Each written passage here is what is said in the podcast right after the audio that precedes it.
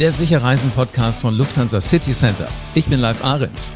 Wer reisen möchte, beginnt am besten im Reisebüro. Und zwar, weil dort jemand sitzt, der sich schon auskennt, wo Urlaub sicher möglich ist. Wer dieser Tage zu einer Reise aufbrechen will, erlebt ja eine neue Welt. Also viele Dinge laufen einfach anders im Moment. Und dafür braucht es Regeln. Und genau die machen die Politiker in Berlin. Was dort hinter den Türen im Bundestag so besprochen wird, genau das hörst du in dieser Podcast-Folge. Der FDP-Abgeordnete Roman Müller-Böhm ist heute mit dabei. Er ist Mitglied im Ausschuss für Tourismus, kennt also die Hintergründe besser als viele andere. Und ihm stelle ich heute unter anderem diese Fragen hier. Können wir auf die Aufhebung der weltweiten Reisewarnung so Ende August, Anfang September hoffen? Wie wird die Tourismusbranche unterstützt, damit wir auch weiterhin wirklich reisen können, nahezu wie gewohnt? Und vor allen Dingen, wie wird es nach dem Sommer weitergehen? Also einige spannende Fragen. Hallo Roman. Hallo live, grüß dich. Wie viele Hilferufe von Touristikern erreichen dich denn täglich? In der Tat, ähm, bedauerlicherweise in den letzten Tagen wieder deutlich mehr, weil äh, absehbar wird, dass die Krise äh, doch nicht nach diesem Sommer einfach verschwinden wird, sondern noch ein bisschen andauert. Und äh, ich sag mal so, in der Höhephase oder in der ja, sehr, sehr starken Anfangsphase äh, der Pandemie im März und im April waren es mehrere tausend pro Woche. Äh, inzwischen sind es aber leider auch wieder einige hundert. Und äh, das gibt mir zu denken, ähm, weil wir haben ja vor den Sommerferien, sage ich mal, äh, doch einen erheblichen Kampf geführt, um äh, Hilfe zu verteilen und auch äh, ja der Verantwortung da staatlicherseits gerecht zu werden. Allerdings scheint das wohl noch nicht ähm, abschließend ausgereicht zu haben und wir müssen jetzt klug überlegen, wie es weitergeht. Jetzt sagt man natürlich, Politiker sind ja die Menschen, die so aus Lebenserfahrung vieles richtig machen können. Darf ich ganz unverschämt fragen, wie alt du bist? ähm, ich bin 27. Ich bin Jahrgang 92, habe äh, äh, also das äh, ja, zweifelhafte Vergnügen, nenne ich ganz gerne, der Jüngste auch im Parlament zu sein, mhm. äh, was für mich bedeutet, äh, dass ich oftmals so äh, auch ähm, ja, zu vielen, vielen jugendpolitischen Themen Fragen bekomme und dann diese beantworten soll. Ähm, das das äh, hat aber dann dazu Folge natürlich, dass ich jetzt nicht unbedingt aus einem wahnsinnigen Fundus an Erfahrung äh, bereits verfügen kann, sondern sondern mich oft in die Dinge einarbeiten muss und dann äh, das so nehmen, annehme, wie es halt eben kommt. Jetzt könnte man allerdings sagen, du bist ja noch an dem wilden Reisen relativ nah dran, was man eher so als junger Mensch macht. So je älter man wird, desto eher weiß man ja ganz genau, wie das Hotel sein muss, äh, wie, wie die Anreise sein muss und so weiter. Was veranlasst dich denn jetzt zu diesem unglaublichen Einsatz für den Tourismus?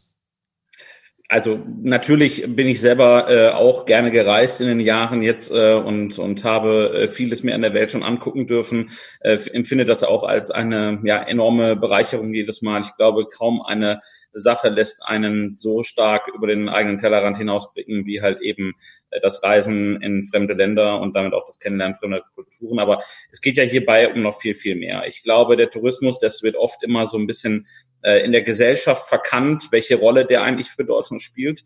Ähm, es ist immerhin die drittgrößte ähm, ja, Volkswirtschaftsbranche, die wir haben mit drei Millionen Beschäftigten, äh, die natürlich mit in, ähm, Incoming und Outcoming Tourismus äh, ja, besetzt ist. Aber auch der Outcoming-Tourismus ist ja durchaus sehr, sehr relevant. Und wir haben hier ja einige hunderttausend Jobs, äh, die auf dem Spiel stehen. Und ich sag mal so, äh, die Systeme lassen sich nicht von einem auf den anderen Tag wieder sonst hinterher aufbauen. Und ich möchte auch ehrlich gesagt nicht, dass diese Leute ja ihren Arbeitsplatz verlieren, dadurch hinter eventuell auch äh, existenzielle Probleme bekommen.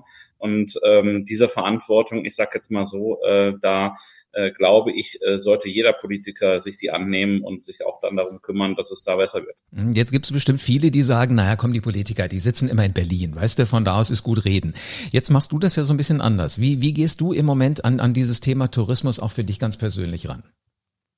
Ich habe die Erfahrung gemacht, äh, ich hatte es ja gerade schon gesagt, ich bin relativ jung dabei, äh, dass es das eine ist, hier in Berlin zu sein ähm, und ja, sehr ähm, glatt geschliffene Statements von allen Beteiligten zu hören, äh, wo sehr viel äh, schon mitgedacht wurde und äh, wo auch relativ klar ist, äh, dass das schon, ich glaube, durch zehn Hände vorher gelaufen ist, bevor man da mal ähm, äh, dann hinter das in die Hand bekommt als Abgeordneter. Äh, das Ganze äh, wollte ich irgendwann nicht mehr. Ich habe gesagt, äh, wir haben jetzt so eine ähm, neue, so eine neue Welt im Grunde vor uns gerade. Wir müssen jetzt mal wirklich bei Null anfangen und habe dann äh, da, wo ich es konnte, ähm, also vor allem in der Gegend in, äh, in meinem Wahlkreis äh, und drumherum, ähm, ja, Reisebüros, Reiseveranstalter, äh, Schausteller, äh, Veranstalter, äh, also wirklich alles mögliche, Freizeitparks äh, besucht, um äh, mir den kompletten Bild, das komplette Bild im Tourismus halt eben hier äh, in unserem Land zu machen. Und äh, diese Gespräche waren äh, teilweise extrem intensiv, äh, gingen so weit, dass manche Leute sich auch die eine oder andere Trainer dann halt nicht mehr verkneifen konnten, weil mhm. es halt eben so, so, so äh, extrem äh, schlimm gerade ist.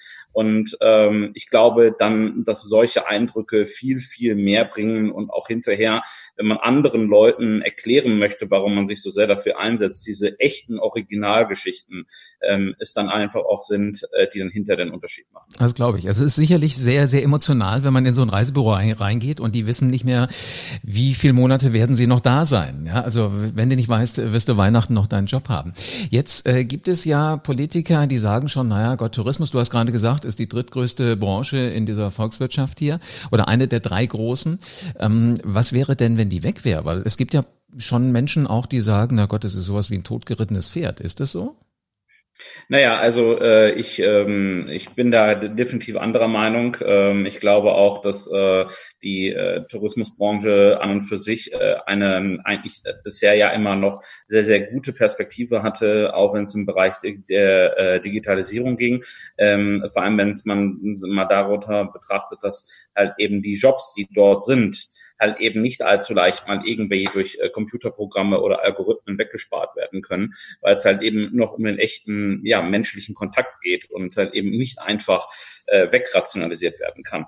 Ähm, also ist für mich klar gewesen, dass diese Branche äh, weitaus lebensfähiger ist jetzt als vielleicht manch andere. Ähm, ich sage jetzt mal so, ich möchte keine, keinen Teil der Volkswirtschaft gegen andere ausspielen, aber äh, die Autobauer hatten die letzten zehn Jahre andere Probleme und ähm, äh, denen wird aktuell halt eben durchaus sehr, sehr stark geholfen. Der Tourismus hat ein Erfolgsjahrzehnt hinter sich, ähm, hat äh, sehr fleißig Steuern bezahlt, Abgaben hier geleistet und war in dem Sinne auch solidarisch mit der Gesellschaft und dementsprechend ist es aus meiner Sicht überhaupt nicht totgeritten und ähm, äh, sondern ganz im Gegenteil, man verdient jetzt dann halt eben auch unsere Unterstützung, äh, wenn es darum geht, jetzt mal durch eine schwierige Phase durchzukommen. Ich muss ganz ehrlich auch sagen, wenn ich mir vorstelle, das wäre alles nicht mehr da, dieses System Reisebüro im Hotel begrüßt dich ein Mensch, das macht mir schon irgendwie so Magengrummeln, weil ich habe es einmal erlebt, da bin ich in ein Hotel tatsächlich reingegangen, kriegte vorher einen Code auf mein Handy, konnte mein Zimmer selber entriegeln, alles und ich habe sogar damit bezahlt. Also ich habe von dem Hotel keinen einzigen Menschen gesehen. Frühstück lief auch irgendwie automatisch. Also gut, es wird irgendjemand hingeräumt haben, aber ich habe ihn nicht gesehen.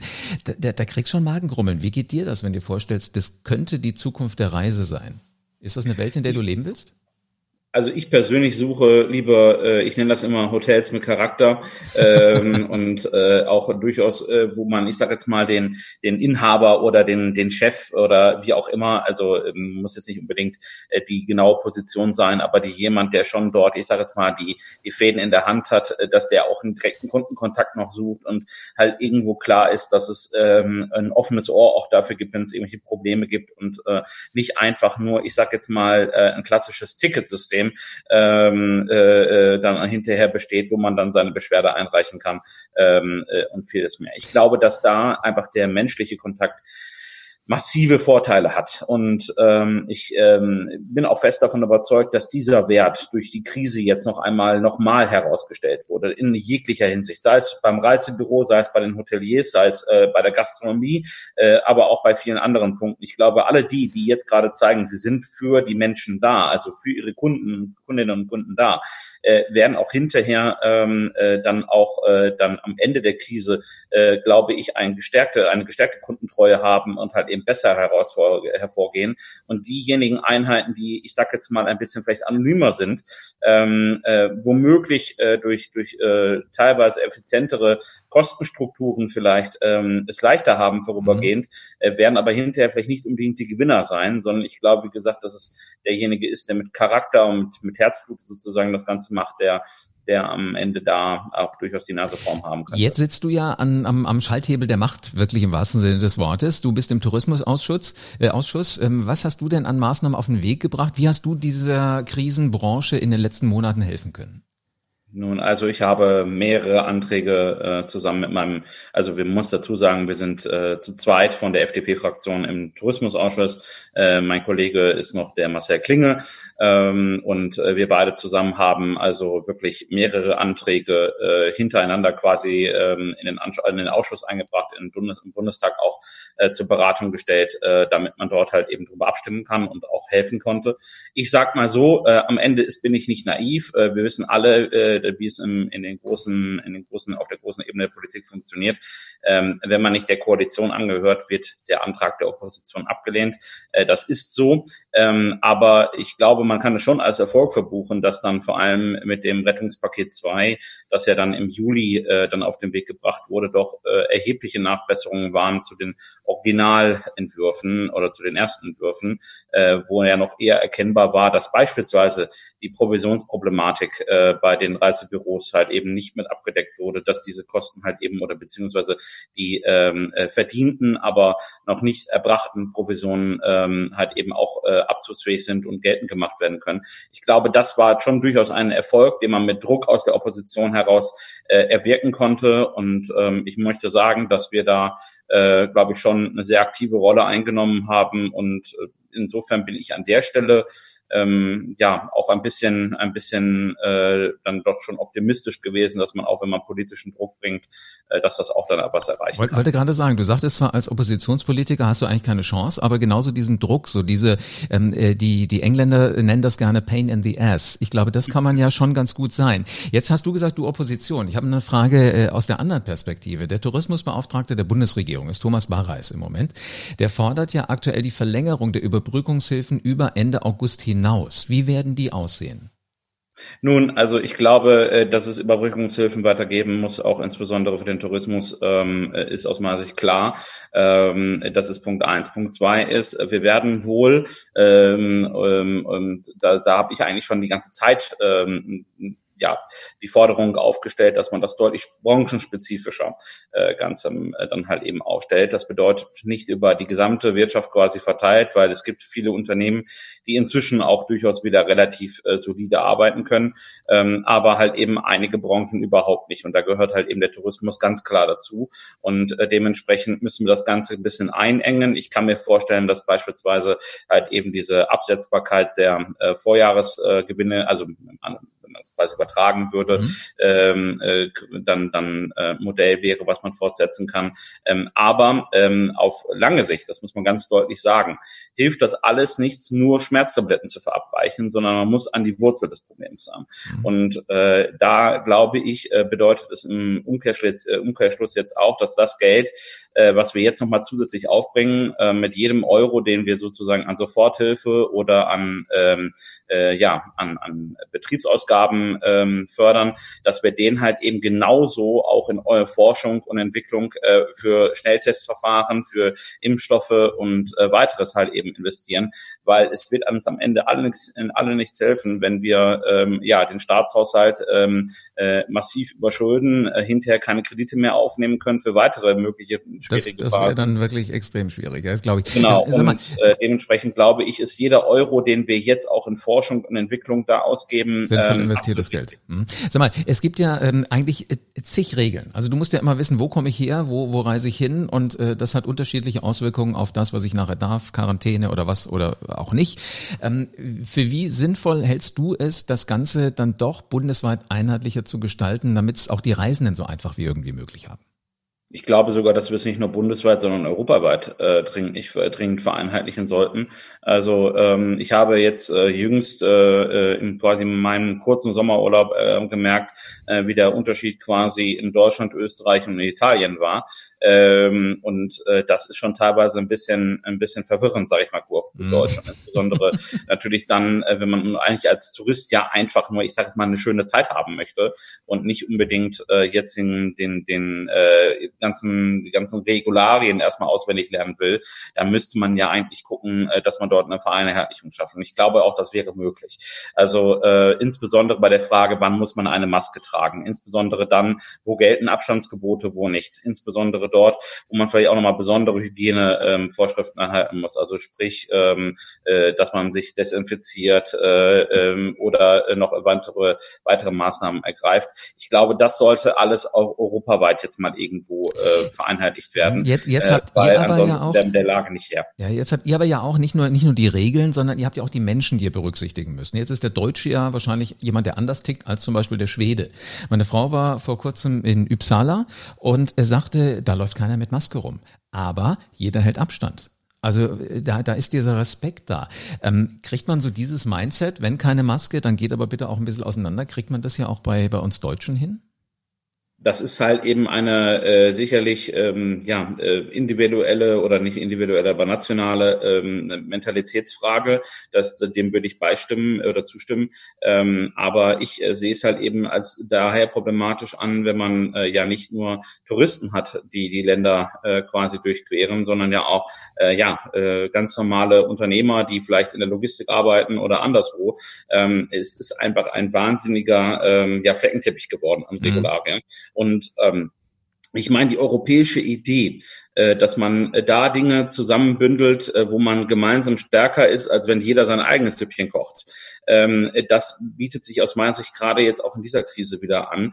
Leider etwas, was noch viel zu wenig funktioniert und was auch bedauerlich ist, aber ich glaube schon jetzt richtig wäre. Und ähm, ich vergleiche das auch mal deswegen damit, es ist ja natürlich auch eine Frage in der Wettbewerbslage. Also ich sage jetzt mal ganz deutlich, wenn ein Land ähm, über, ich sag mal, lockere Maßnahmen ergreift und ähm, dann hinterher dort eventuell ausruft, wir können jetzt hier alle wieder Tourismus machen, gleichzeitig aber halt auch überhaupt keine Tests durchführt, dann ist es halt eben auch massiv naiv zu denken, dass das halt eben alles in Ordnung sei dort und ähm, überhaupt gar keine Probleme vorliegen. Und dann hat man hinterher, ähm, äh, äh, ja, dank Reisefreiheit oder beziehungsweise Bewegungsfreiheit ja auch in, in Europa, äh, dann hinterher wieder die Probleme überall in allen Ländern und damit ist keinem von uns geholfen. Also glaube ich, müssen wir ähm, eher dazu hingehen, äh, diese, diese Strukturen ein bisschen zu vereinfachen, indem man halt eben eben weiß, äh, ob ich jetzt in, in den Niederlanden, in Deutschland, in, in Österreich, in Italien, Spanien bin. Ich kann mich darauf verlassen, okay, diese, dieses Grundsetup an Regeln das ähm, ist immer gleich. Jetzt ähm, sag mir noch eins, äh, bitte mit einer, äh, um, um eine kurze Antwort. Für wann dürfen wir Reisenden, äh, die Reisebüros, die LCC-Mitarbeiter äh, natürlich nicht zuletzt, mit der Aufhebung der pauschalen weltweisen Reisewarnung hoffen? Was rechnest du? Also ich glaube, dass wir das wahrscheinlich dieses Jahr nicht mehr erleben werden. Ähm, das äh, ist bitter, aber ich glaube, das wird nicht passieren. Ähm, wahrscheinlich wird das Ganze erst äh, frühestens im zweiten Halbjahr 21 ähm, ähm, machbar sein. Ähm, ich glaube, das kann man an einem qualifizierenden Merkmal festmachen, nämlich dann, wenn wir in der Lage sind, äh, so schnell zu testen, dass wir genau wissen, äh, ob derjenige, der gerade reist, eine Erkrankung hat oder nicht. Ähm, also wenn wir diese Schnelltestverfahren haben, dass binnen fünf Minuten klar ist, ob jemand infiziert ist oder nicht, ich glaube, dann hätten wir durchaus äh, die Möglichkeit, das auch deutlich früher schon wieder alles aufzuheben. Das setzt aber voraus, dass diese Technologie massentauglich da ist und das ist es bisher leider.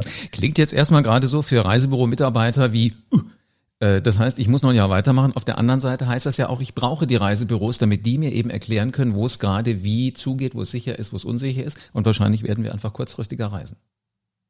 Ich denke auch, das wird äh, sich massiv verändern. Ähm, der, äh, ich nenne das jetzt mal äh, Vertrauensverlust in äh, die Beständigkeit der, ja, ähm, der, der Situation, dass man immer reisen kann, wenn man will, quasi und auch im halben Jahr schon im Voraus buchen kann. Das wird wohl auf absehbare Zeit noch weit über die Krise hinaus ähm, äh, ja ähm, nicht mehr der Fall sein. Und insofern müssen wir gucken, dass wir ähm, da, wo es dann jetzt halt eben dann alles ein bisschen kurzfristiger wird, äh, dass wir dann halt eben dort dort äh, die Situation erreichen können, dass das aber dann wenigstens unproblematisch läuft und dass da Leute nicht hinterher äh, genauso aufgeschmissen sind. Sehr schön. Roman, vielen herzlichen Dank für spannende Einblicke hinter die Kulissen vom Tourismusausschuss von der Politik und auch in den Kopf eines Politikers. Ich wünsche dir allzeit gute Reisen. Danke live. Jetzt bin ich mal gespannt. Also da war schon starker Tobak dabei, gerade eben beim Roman. Auf der anderen Seite aber auch wirklich spannende Ideen. Also alleine, dass ich äh, höre, die Reisebranche hat jahrelang Steuern gezahlt, jetzt dürfen sie auch mal Hilfen erwarten. Das lässt mich ja schon mal ganz ruhig schlafen. Und äh, Allein der Gedanke, wer da ist, der wird auch bleiben. Das klingt ja gar nicht so schlecht. Damit weiß ich wenigstens, ich kann weiter in mein Reisebüro gehen. Sicher reisen. Das geht eben mit den 2400 Reiseprofis von Lufthansa City Center. Die sind in über 300 Reisebüros in ganz Deutschland verteilt und warten auf Menschen, die gerne reisen wollen. Das sind deine ganz persönlichen Berater, die kennen sich bestens aus und die kümmern sich um all deine Reisewünsche. Also da bekommst du den rundum sorglos Service von echten Reiseprofis, auch fürs kurzfristigere Reisen, was Roman gerade schon mal angesprochen hat. Damit du für deine nächste Reise auf dem Laufenden bleibst, abonniere diesen Podcast am besten jetzt und lass gerne eine 5-Sterne-Bewertung da und wir hören uns wieder in der nächsten Folge vom Sicher Reisen Podcast.